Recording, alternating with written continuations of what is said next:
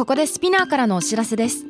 スピナーでは企業やブランドの魅力やストーリーをポッドキャストとして制作配信するお手伝いをしております。ポッドキャストを通してお客様とのタッチポイントの創出とエンゲージメントを向上させてみませんか？お問い合わせは概要欄の URL かスピナー .com のスピナーブランデッドポッドキャストからお願いします。Spinner.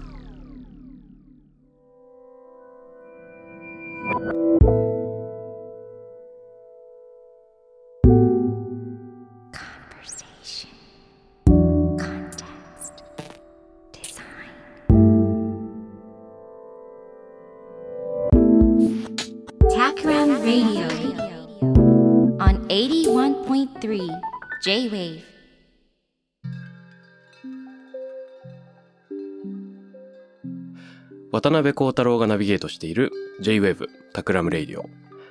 今回のゲストは文芸評論家、翻訳家、大学講師の鴻巣友季子さんです。よろしくお願いします。よろしくお願いします。いやー、今回来ていただけてすごく嬉しいんですけれども、この番組では実はちょっと何週間か前にですね、鴻巣さんが出されたこの新潮社の、まあ、新潮選書の文学を予言する、えー紹介させていただきまして、ありがとうございました。超楽しくはい。拝読しました。うんうんでね、あの、もう、たくさん付箋を貼りながら、もう、あの、なんというか、舐めるように。すごい、すごいですね。付箋が立ってるだけではなくて、ページの中にも貼ってあるんですね。何枚も、はい。ここから読み返したいみたいなところにたくさん置いてますけど、やっぱり自分の中で大事だなっていうところを、あの、ワープロで打ち込んで、え？あの、文字起こししたりもしました。そこまで。はい。ああ、深い読み方ですね。いやいや、なあでんかも、ちょっと私も似てます。付箋魔。うせま。付箋魔のところは、もう、あの、ほとんどこういうふうに縦に貼り切れなくなると横に貼ったりとかですね。はい。で、横も溢れてきてみたいな。はいはいはい。そんな感じ。僕も横が。あ、あ、本当だ。あ、全く一緒ですね。で、あと、中にも貼るっていうね。ね、中に貼って、はい行頭を示してとかね、ありますよね。いやーで毎週「タクラムレディオ」では放送版で本を紹介してるんですけど2週にわたってお話しさせてもらったりまたはあの新潮社がやってるオンラインメディアでねなんこれ書評と呼んでいいのかわからないんですけれども、このご本について自分なりの解釈を書かせていただいたりしたんですがはい。フォーサイトの。あフォーサイトではい、ページですね。はい。新潮社のやってるフォーサイトというサイトで、うんうん。なんていうかあのまだまだお聞きしたいこともお話ししたいこともあるなということで今日ご一緒できて嬉しいです。あこちらこそ本当読んでいただいて光栄です。はいはい。そして、えっ、と、今日ね、あのーもしかしたら河野さんの存在に初めて触れる方もいるかもしれないということで、はい、普段のお仕事ぶりを最初に簡単に伺えたらと思うんですが。はい。今、あの、肩書きで文芸評論家、翻訳家、大学講師ってずらずら並んだんですけども、えっ、と、私もともとは翻訳家で、えっ、と、文芸翻訳って言って、うん。えっ、と、英語圏の、まあ、主に小説を訳してきました。はい。えっ、と、皆さんが知ってるところだと、どどうでしょうね、エミリー・ブロンテの嵐が丘とか、うん。まあ、あの、イギリスの19世紀の小説ですけど、だったり、えーアメリカのマーガレット・ミッチェルの風と共に去りぬとか、うんうんうんあとはバージニア・ウルフというね、モダニズムの作家の、えー東大へとか、そういういわゆる古典を新しく訳し直すっていううん。古典新訳の仕事も結構やってきましたし、えー新しいお仕事だと、えーと、皆さん、次女の物語とか聞いたことありますかね？マーガレット・アトウッドっていう、うん。うんえーカナダの作家で、アメリカの今をよ予言したって言われるディストピア小説なんですけど、はい。まあそういうアトウッドの、まあ次女の物語の続編の西岸っていうのうん。を割と最近訳しましたし、うんうんえーそんな感じでまあ翻訳家の側面っていうのがあるんですけどところがですね えーっと2000年代ぐらいからこの翻訳家を看板に挙げてる割にはい。文芸評論の仕事の方がちょっとだいぶ多くなってきちゃったんですね。どっちかというと逆転 するぐらい多くなってきてしまって、えーなんかもう翻訳家って言っていいのかっていうぐらいあのの時もあるんですけどうんうん。で文芸評論の方は特に英語圏に限らず、えー国内外の現代小説ですね、だから村上春樹さんの本が出ればそれを書評しますし海外文学も、えー書評します。うんうん。で今年の3月まで朝日新聞という新聞のですね文芸辞表って言って、え1ヶ月に1回あ今月どんな文学の本が出ましたよっていうのをなんなんかこうまとめて紹介するページがあるんですけれどそこの、まあ、文芸辞表の表者っていうのを2年間ぐらいんなるほどなるほど。で、まあこれは毎月毎月あの、まあ渡辺さんほどじゃないかもしれないけど、ものすごいたくさんの量の本を読まなくちゃいけいないのでや絶、対そうですよね、うん大変。うんなかなか大変なんですけど、で、それが、えーっと、3月に終わって、今度は、えーっと、今、朝日新聞の高所高実というですね、あの、ウェブでも読める。そうです。好きに、えー書くに、はいえー口実、あの、良い日って書く、高所高実という、えーサイトで、うん文学潮流うんという、えー連載を始めました。で、あなんかいきなり宣伝するみたいで、あの、気が引けますけど、次の一番直近の更新は、6月のはい一番最後の、えー木曜日になります。あなるほどはい。あこれは月にえっと一つ月に1ですか？回ですね。うんやっぱりだから、あの、その月のまとめっていう感じで、うんなるほど。えー書いています。うん。はい。僕河野さんのお仕事の不安でして。あ、ありがとうございます。恐縮です。いや今日嬉しいんですけど、うん。あの翻訳ってなんだろうとかもしくはあの翻訳問答シリーズ。はい。あのすごく楽しく拝読していまして。でもともとあの片岡義雄さんとのね対話。ああ、そうですよね。はい。あの、渡辺さんはあの翻訳問答が結構お好きで読んでくださ すごい好。き。はい。こう新幹線の中ら中で突っ込みながら読んだっていうそうそうそうそうお話でしたよね。そ それこそ京都に行く望みの中で。ああ。の今の最新バージョンなんですかあ、ね、うんあれは何というタイトルでしたでしょうか？あの一期一会。翻訳一期一会です。はい。はい。それこそ、あれか、あーボブ・ディランのブローン、ブローイン・イン・ザ・ウィンドウを。横尾忠則さんとはい。訳し合う。もうあれはですね、風に吹かれてうんを、まず横尾さんと訳すっていう、ちょっともう、ボブ・ディランもビッグだし、横尾さんもビッグで、なんかもうビッグすぎて、あまりにもなんかこう、世界の横尾、世界のボブ・ディラン、なんか大丈夫なのかなと思ったんですけど、まあ横尾さんの解釈がうん。ぶっ飛んでましたね。ちょっともう、あの、常人が心配するとか、なんか緊張するっていうレベル、レベルのものじゃなくて、もうなんか独自の世界が立ち上がってますよね。いなんか風に吹かれてっていううん直訳できると思うんですけれども、横尾さんのバージョンは答えなんか放っておけみたいな。答えは風の中に。ねね。うん。かっこいいですね。もう、あの、まあやっぱり、あの、クリエイティブな翻訳でしたね。ううんん。あとはその前作だったでしょうか？あの翻訳問答シリーズのパート2ですね。パート 2? はいえっ、と日本の名作を一度英訳したのを再和訳する？あ、それはやりました。例えば、はい角田光代さんと私が、雪男の英訳から、えっ、と、訳し戻すっていう言い方をするんですけど、い日本語にもう一回訳すんですねなるほど。訳しで戻す私はその時、えーちょっと仕掛けをして映画の台本風に訳したんですよ。うん、うんだけど角田さんが訳したら本当にねほんもう正真正銘のホラーになってましたね。はいなるほど まあ、やっぱりその辺は作家性が出ると言いますか。あとは、うん竹取物語の英語を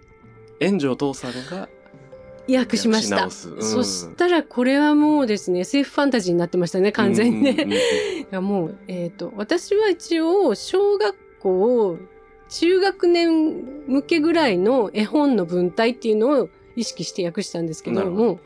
炎上さんはもうぜ全力で SF の方に、はい、振ってまして、ああ、やっぱり、あの、かぐや姫って、うん。世界最古の SF 小説物語って言われてますけど、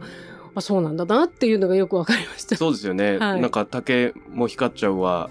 ね、うん。あの月に帰っちゃうわ。そうです。だって、もともとね、ですよ地球外生物が来るっていう話ですよね。確かに確かに。そうなんです。うん。だからそういうあの訳してみるとその作品の本質っていうのがこういうふうにあぶり出されてくることがあるんですよね。うんあ実はこれ SF だったんだとかあのエミリー・ブロンテの嵐が丘を、えー水村美奈也さんっていう作家の方とはい。こうお互い訳し合った時は思ったのがヒースクリフって理屈っぽいっていう そして意外と説教体質ってういうのがこう分かってきたりですね。そうですよね。こんなに喋り続けるのかみたいな。あそうですね。でも水村さんに言わせると日本の恋愛小説なんていうのはもう男性の方が1ページも喋ったらアウトなんですって、うんもう喋りすぎっていう感じで、うん。まあ日本男性ってちょっとまあ寡黙っていうイメージなんかもあるかもしれないしそんなに喋らせるとなんかこう台無しみたいなうんうんお話があるらしいんですけど、やっぱりイギリスの小説なんかはすごくこうセオレティカルなことをずーっと喋ってますよね。もう何ページににあの20ページぐらい。だからまあその辺も日本と恋愛観うん違うかなっていうのがね、うんこうあぶり出されるんですね。ね、それを思うと、単に筑語的にあの語の意味を移す作業ではなくてその、まあ、日本語の世界観の中で何が成立して何が成立しないのかっていうのを毎回こう考え直して、うん。うん、文脈に寄り添わせる作業っていうのって相当骨が折れますよね。まあ折れてますね。うんもうポキポキなんですけど。ポキポキ。でいや最近ですね私がこの数年なんですけど小説が主な、あの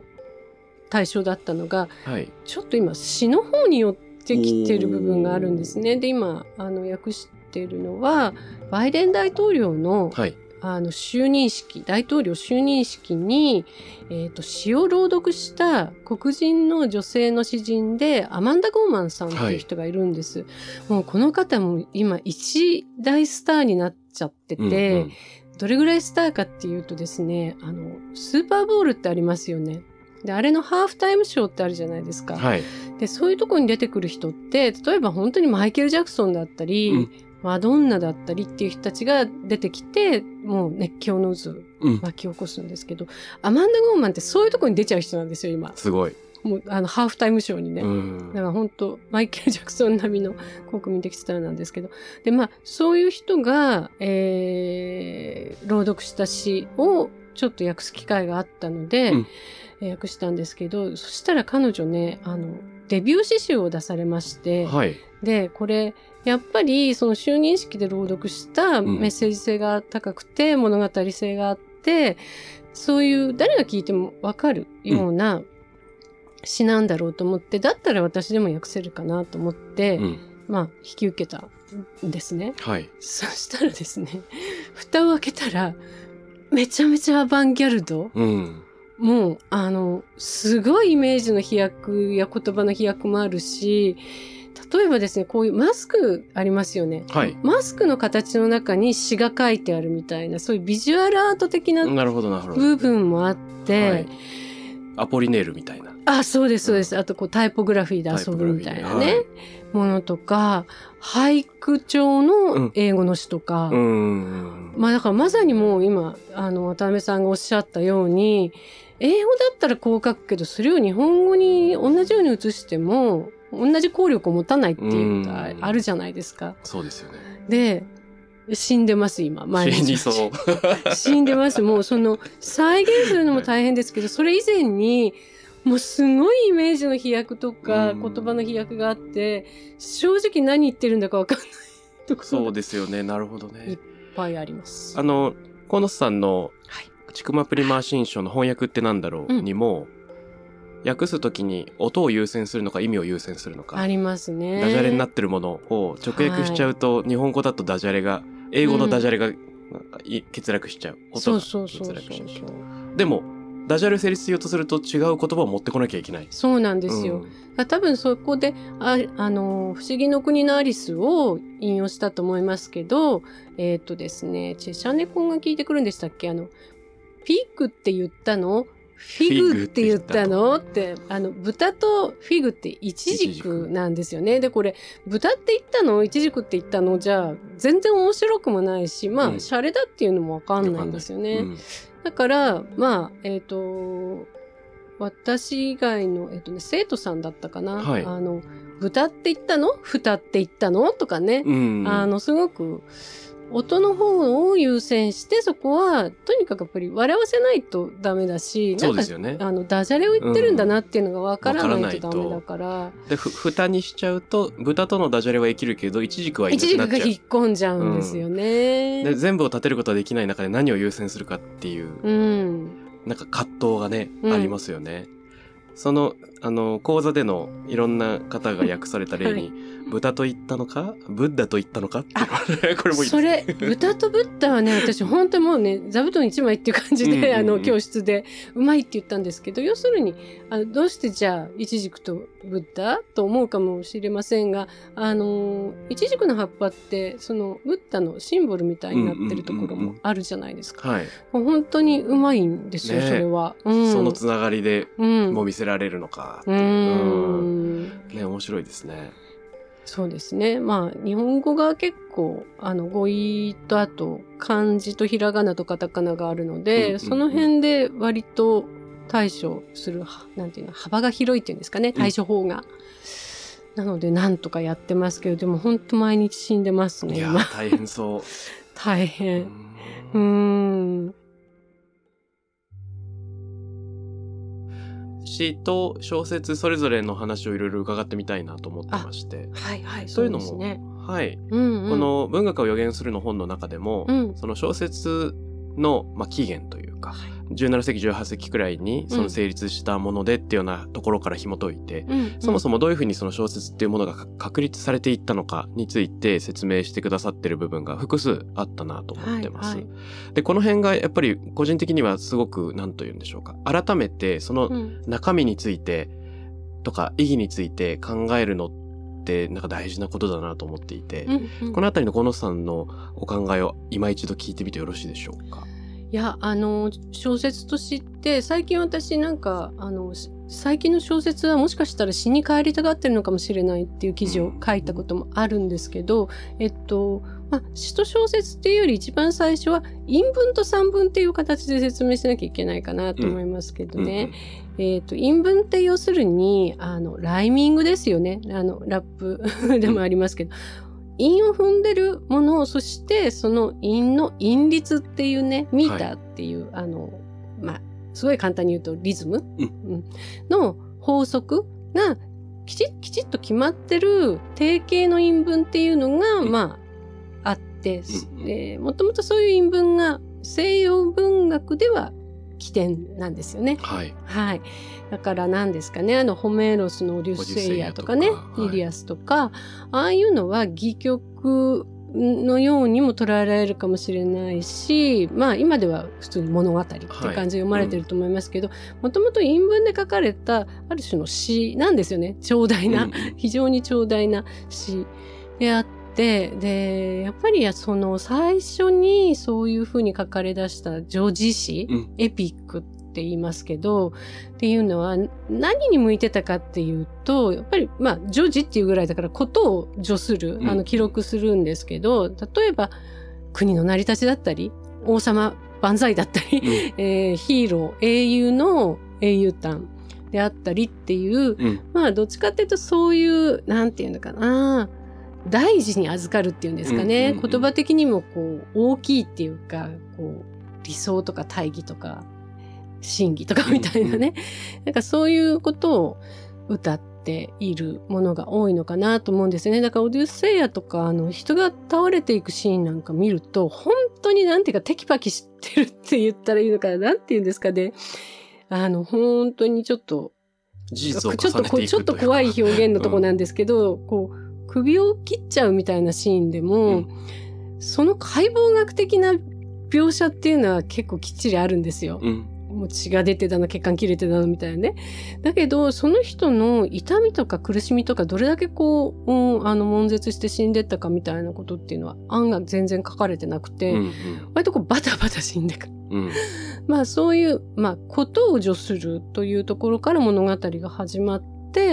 まああのずっと時代下ってシェイクスピアぐらいになると、うん。えっとシェイクスピアとあだけじゃないんですけど、その時代の人たちってすごくって、ライミングですね。あの、韻を踏まずに韻律を作るっていうブランクバースっていうのを考え出して、うん。考え出してっていうか、うん、そういうのを確立させていって必ずしも音韻しなくても韻を踏まなくても、その韻律リズムが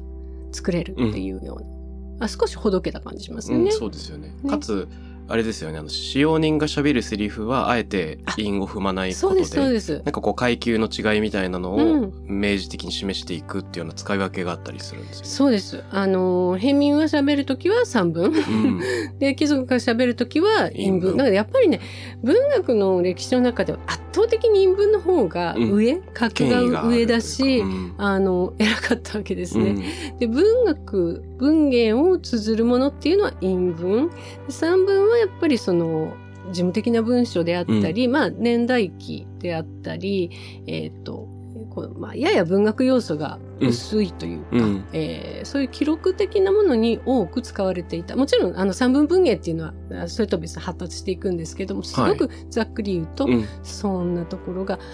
ありまして、で、まあ、シェイクスピアが出てきて、ブランクバースなんかができて、だんだんだからその、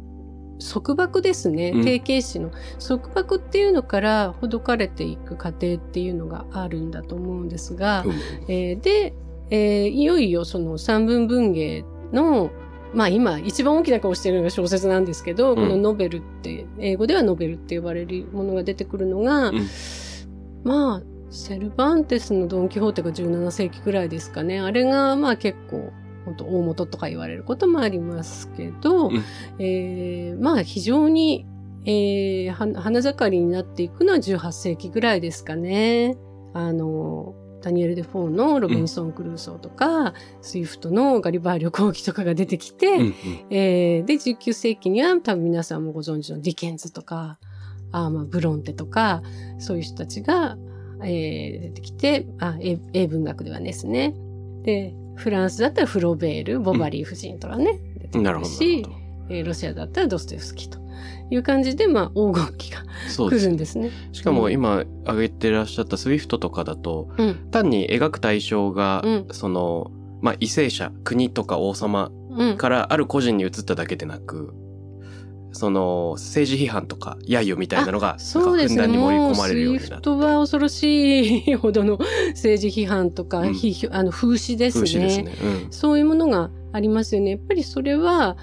まあ、英雄を歌ったり、王様のことを歌ったりする女子詩から、うんやっぱりもっとリリカルな、あの、叙情っていう方に、あの、小説が移っていくんですけれども、そこにあるのがやっぱり個人っていうことだと思うんですよね。うん。うんあの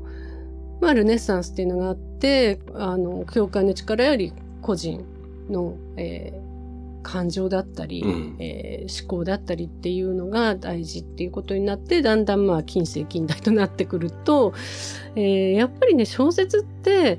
私たちの生活言語に一番近いじゃないですか。はい例えば詩とか戯曲とかありますけど、うんたくさんあの言語は。やっぱりなんていうのかな、こうやって私と渡辺さんがお話ししてるのを、うそのまま切り取ったようにして書くのが小説ですよね。うんあたかも、あの、あなたの隣にいる人みたいな感じでうんうん書くのが、あの小説の言語なので、非常に感情移入しやすいうんですね、読み手が。っていうのと、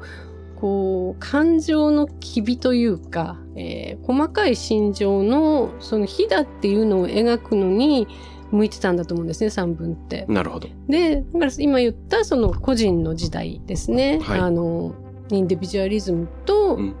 近代化と結びついて、この三文文芸としての小説っていうのがもう大いにうん発達したんだろうなっていうのが、まあ、ざっくりとした、うんうん、私の見取り図なんですね。いや、あの、ここすごく面白いポイントだなと思ってまして、はい、はい。なんというか、公の記録、うん国がとか王様がとかっていった、あの、ある、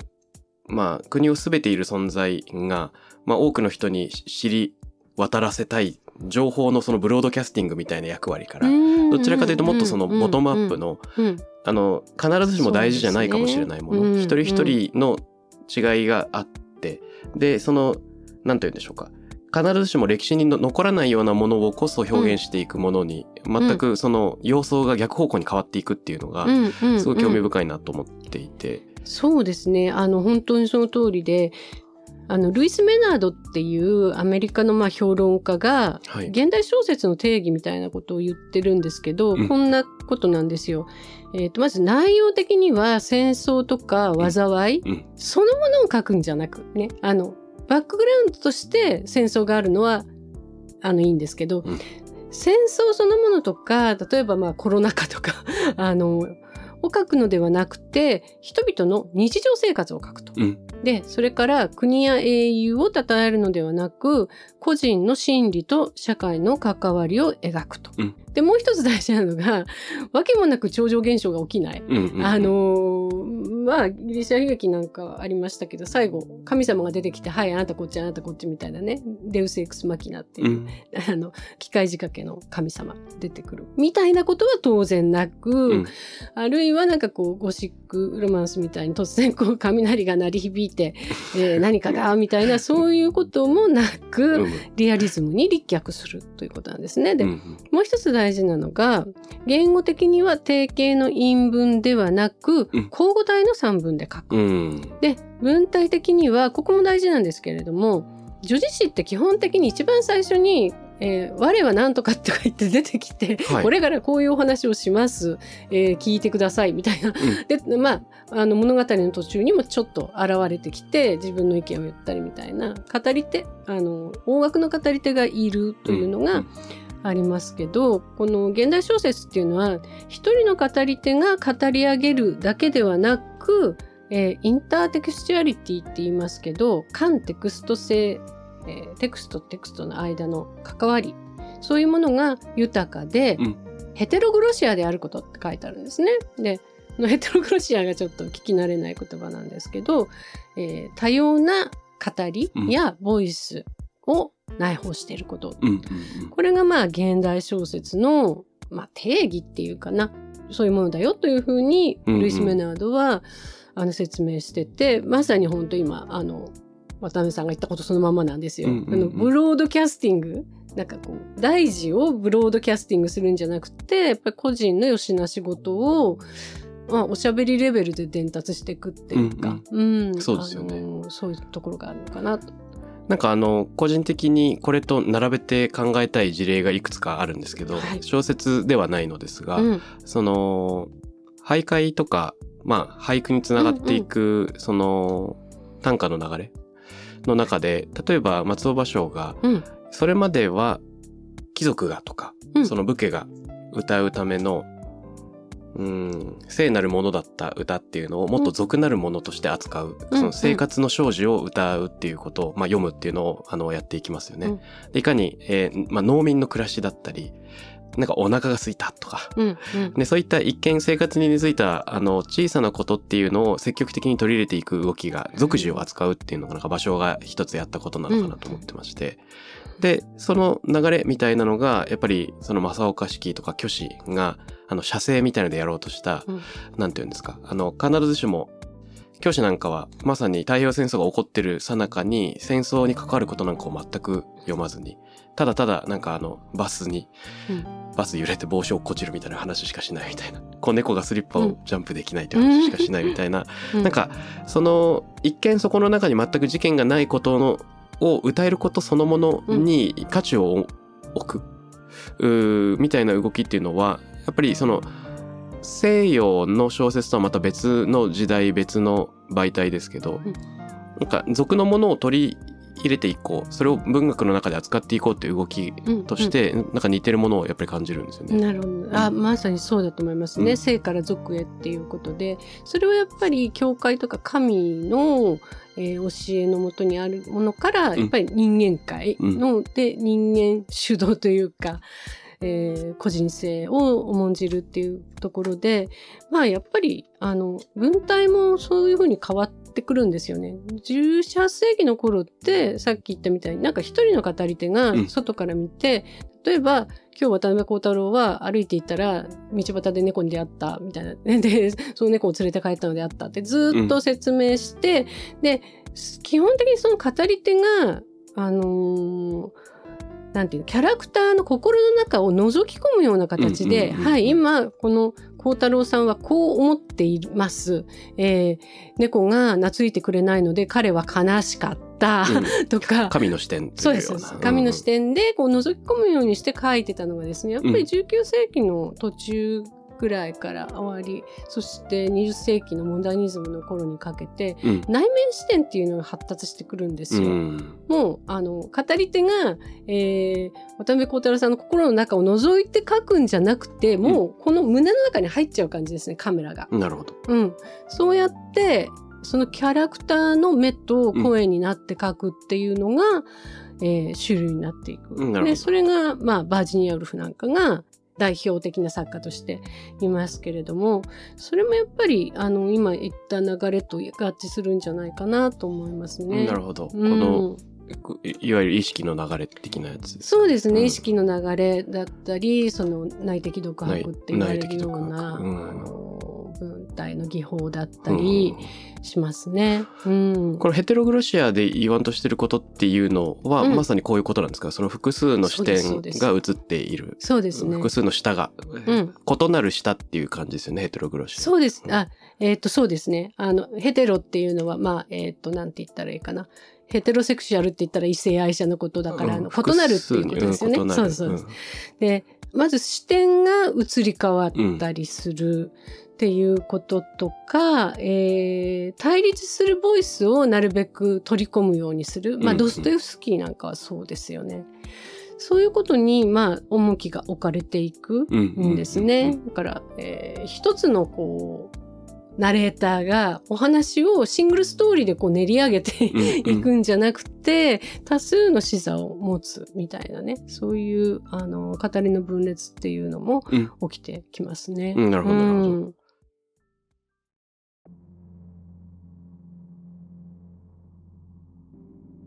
ちょっと私の話になってしまうんですけれども、指示になってしまうんですけれども、あの、社会人向けのレクチャーシリーズをやってまして、はい。でそこでやってるのは、僕がデザインの仕事をしているもので、まあ、物を作ったりする。うん、で、えっ、と、ビジネスパーソンに向けた講座なので、デザイナーでない人の方がお多いんですね。まあ、な企業に勤めているような人がうんうん大半、いろんな人いますが、で、えっ、と、表現、今まで表現に踏み出そうと思ったことがない人が、表現の一歩を踏み出せるような講座をやってみようと思って、あの、作ると作らないの淡いっていうようなタイトルをつけたんですけど、ここで僕が考えたかったのは、ボイスの社会彫刻じゃないですけれども、うんうん。一人一人のあらゆる仕事は実はそのアーティスティックなものなのではないか。で、それにちゃんと気づくような目を持てるかどうかっていうところから全て始まりそうだっていう中で、うん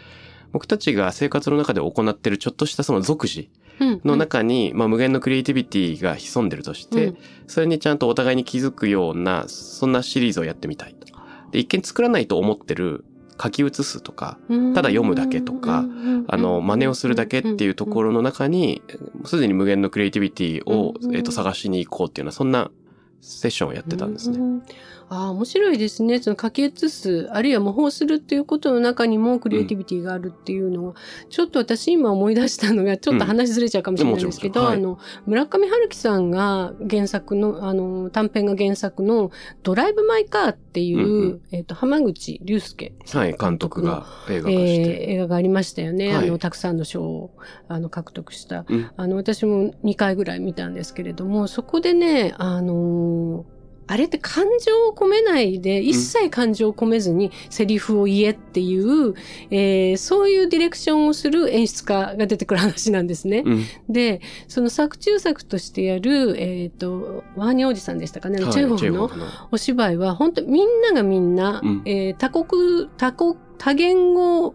えー演劇で、うんうん日本語でやる人もいれば、えー韓韓国語でやる人もいれば、みたいな手話を使う人もいれば、みたいな、んですけど、全員が本当に、あのー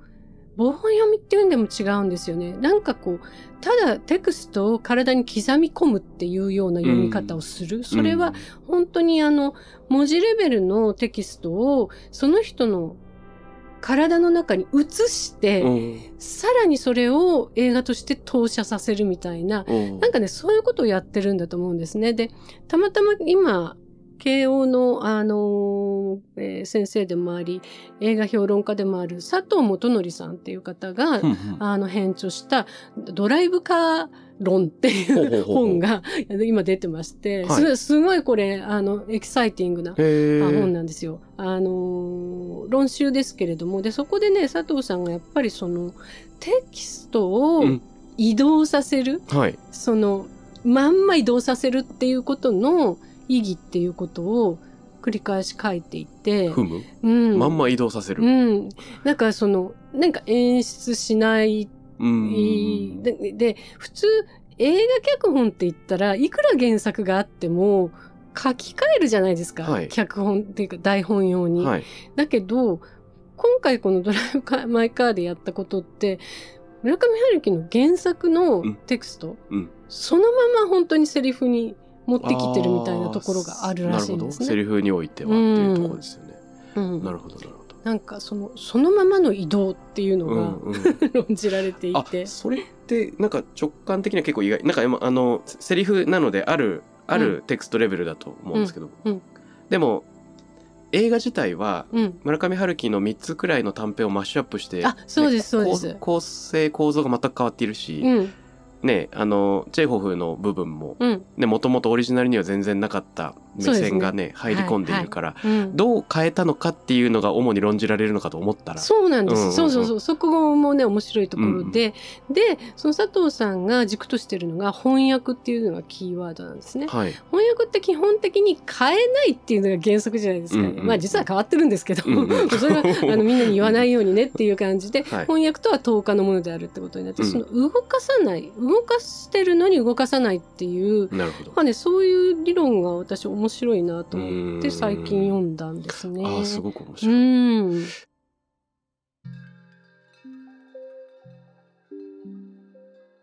動く動かさないで言うとジュンパラヒリあの作家のジュンパラヒリがあるインタビューで語っている言葉なんですけど、うん。その彼女は最近ラテン語の英訳に取り組んでいて、なのでまさにその、まあ、小説家だけでなく翻訳家としての仕事も、にも今打ち込んでいるという中で、うんうんそのあらゆるものは翻訳である。それは生命の根源とつながってるってことを言ってるんですね。でうんこれは何かっていうとやっぱりその「translate」っていう言葉の、うん。その原義の中にその移動するっていう意味が含まれていて、うん。だとするならば世界で移動しないもの変わらないものっていうのはそもそもないんじゃないかっていう。う、んうん。ね、その潮も満ち引きが起こり生命も動き回り空気も変わっていくその無常の世界の中で全ては動くので、うんまあ、全ての生命の活動そのものがトランスレーションなんじゃないかっていうことを言うんですよね。うんその通りだと思います。うんうんうん。あの、ジュンパラヒリって本当に面白い方で、あの翻訳者から見たらすごく興味深い方で、うんまあ出自としては、えっ、と、インドのベンガル方ですよね。はい。で、あの、母語もそちらの方で、ではい。あ、そうですね、あるんですけれども、まあ、えっ、と、第一言語っていうか、アカデミックな意味でも生活言語としても英語をずっと使ってきてたし、うんえーそれであのアメリカであの作家デビューして書いて「停電の夜に」とかねあの大変を取ったり、うん、そう大変なあの評価を得た方なんですけどある時ですね、うん。あれもう数年前10年前近くですかね。突然あのイタリアに行くんですよね。で、まあ、それまでもずっと、まあ、イタリア語の勉強をしてたみたいなんですけれども、でね今度はまあちょっとだからその英語のレベルからしたらおよそ完成してるとは言えないイタリア語で書き始めちゃうんですね。いやこれすごいことですよね。そうなんですよ。そうなんですね。イタリア語で書いてみんな結構ドドキドキするわけですけれどね。うんうんだってもうジュンパラヒリとか言ったら、あの、英語圏の作家として本当にもう直々ノーベル賞作家みたいなね、あの、見立てもあったぐらいの方が急に、まあなんていうのかな、言語のステージをちょっとこう下がるわけですよね。うんうんうんあの、それがいい悪いじゃなくてね、その、流暢さっていう意味で言えばね、そういうことをあえてやって、だから彼女やっぱりね、その、常に自分もトランスしてたいんでしょうね。ううんんずっと同じとこにいたくないのかなって思う時がありますね。ありますね。いやこれは、これもう超興味津々のテーマで、そうなんですね。はい。えーあの、でも、あの、そうそう、今、えっ、と、翻訳もラヒーさんがやってるっていうことでしたけど、はい、最初はその自分のイタリア語の翻訳を自分では訳したくないみたいにおっしゃってましたよね。で、あのまあ、訳してもらうわけですけど、うん、でもこれってまあレベッカ・オルコニッツさんっていう、まあ、翻訳の学者さんに言わせると不完全を重ねているんですよね。遠さを重ねてるんですよ。まず、非母語で書く、あ、非母語どころか第三言語ぐらいになるんですけど、うん、ラヒリさんの。第三言語で書くっていうところからして、こう、完全さからは遠のくっていう感覚はありますよね。うん、で、さらにそれを翻訳するっていうのは、やっぱりどうしても完全さから遠ざかる部分があるんですけど、あえてこれを戦略的にやってるらしいんですね。うん、だから自分がその、えっ、ー、とね、縁のものでありたいみたいなところがあるらしくて、うん、あの、ね、うん、そうそうそうで。だからその完全に知ることへの恐れなのか、自分がだからそういう、えー、ドミナントな立場に立ちたくないっていうことなのか、まあやっぱりその英語一強主義的なものへの抵抗なのか、うんうん、とっても面白いことをされてますよね。これすごい興味があって、うんうん、僕これどっちかというとあの文学の問題っていうよりもなんかアイデンティティとか、はいはい、あの自分が身近に思っている道具を手放すっていうのはどういうもの、ことなんだろうっていうふうにどうしてもあの考えてしまうんですけれどもこれについてもいろいろ河野さんの考えもお聞きしたいし僕も考えてることがあるのですがあいにく今週はちょっと時間がやってきてしまいましてまだまだ話したいことはあるのにああ続きは来週にという時間になってまいりました。はい、ということで、えー、本日はですね文芸評論家翻訳家で大学講師の河野杉子さんにお越しいただいております。来週もまたよろしくお願いします。よろしくお願いします。 Takram Radio に関するメッセージや感想は、ツイッターから、ハッシュタグ、 takram813をつけてつぶやいてください。t-a-k-r-a-m813 です。また、僕、渡邉康太郎への質問や相談などは、ツイッターのダイレクトメッセージからも受け付けています。番組オフィシャルアカウント、アットマーク、タクラム813をフォローして送ってください。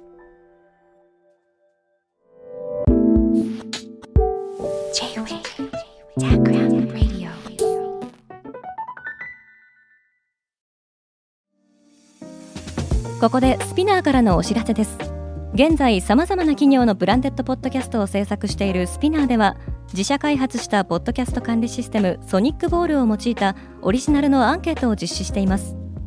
リスナーの属性データを可視化することで御社のニーズに合わせたコンテンツ制作が可能になります。スピナーホームページ内のコンタクトよりまずはお問い合わせください。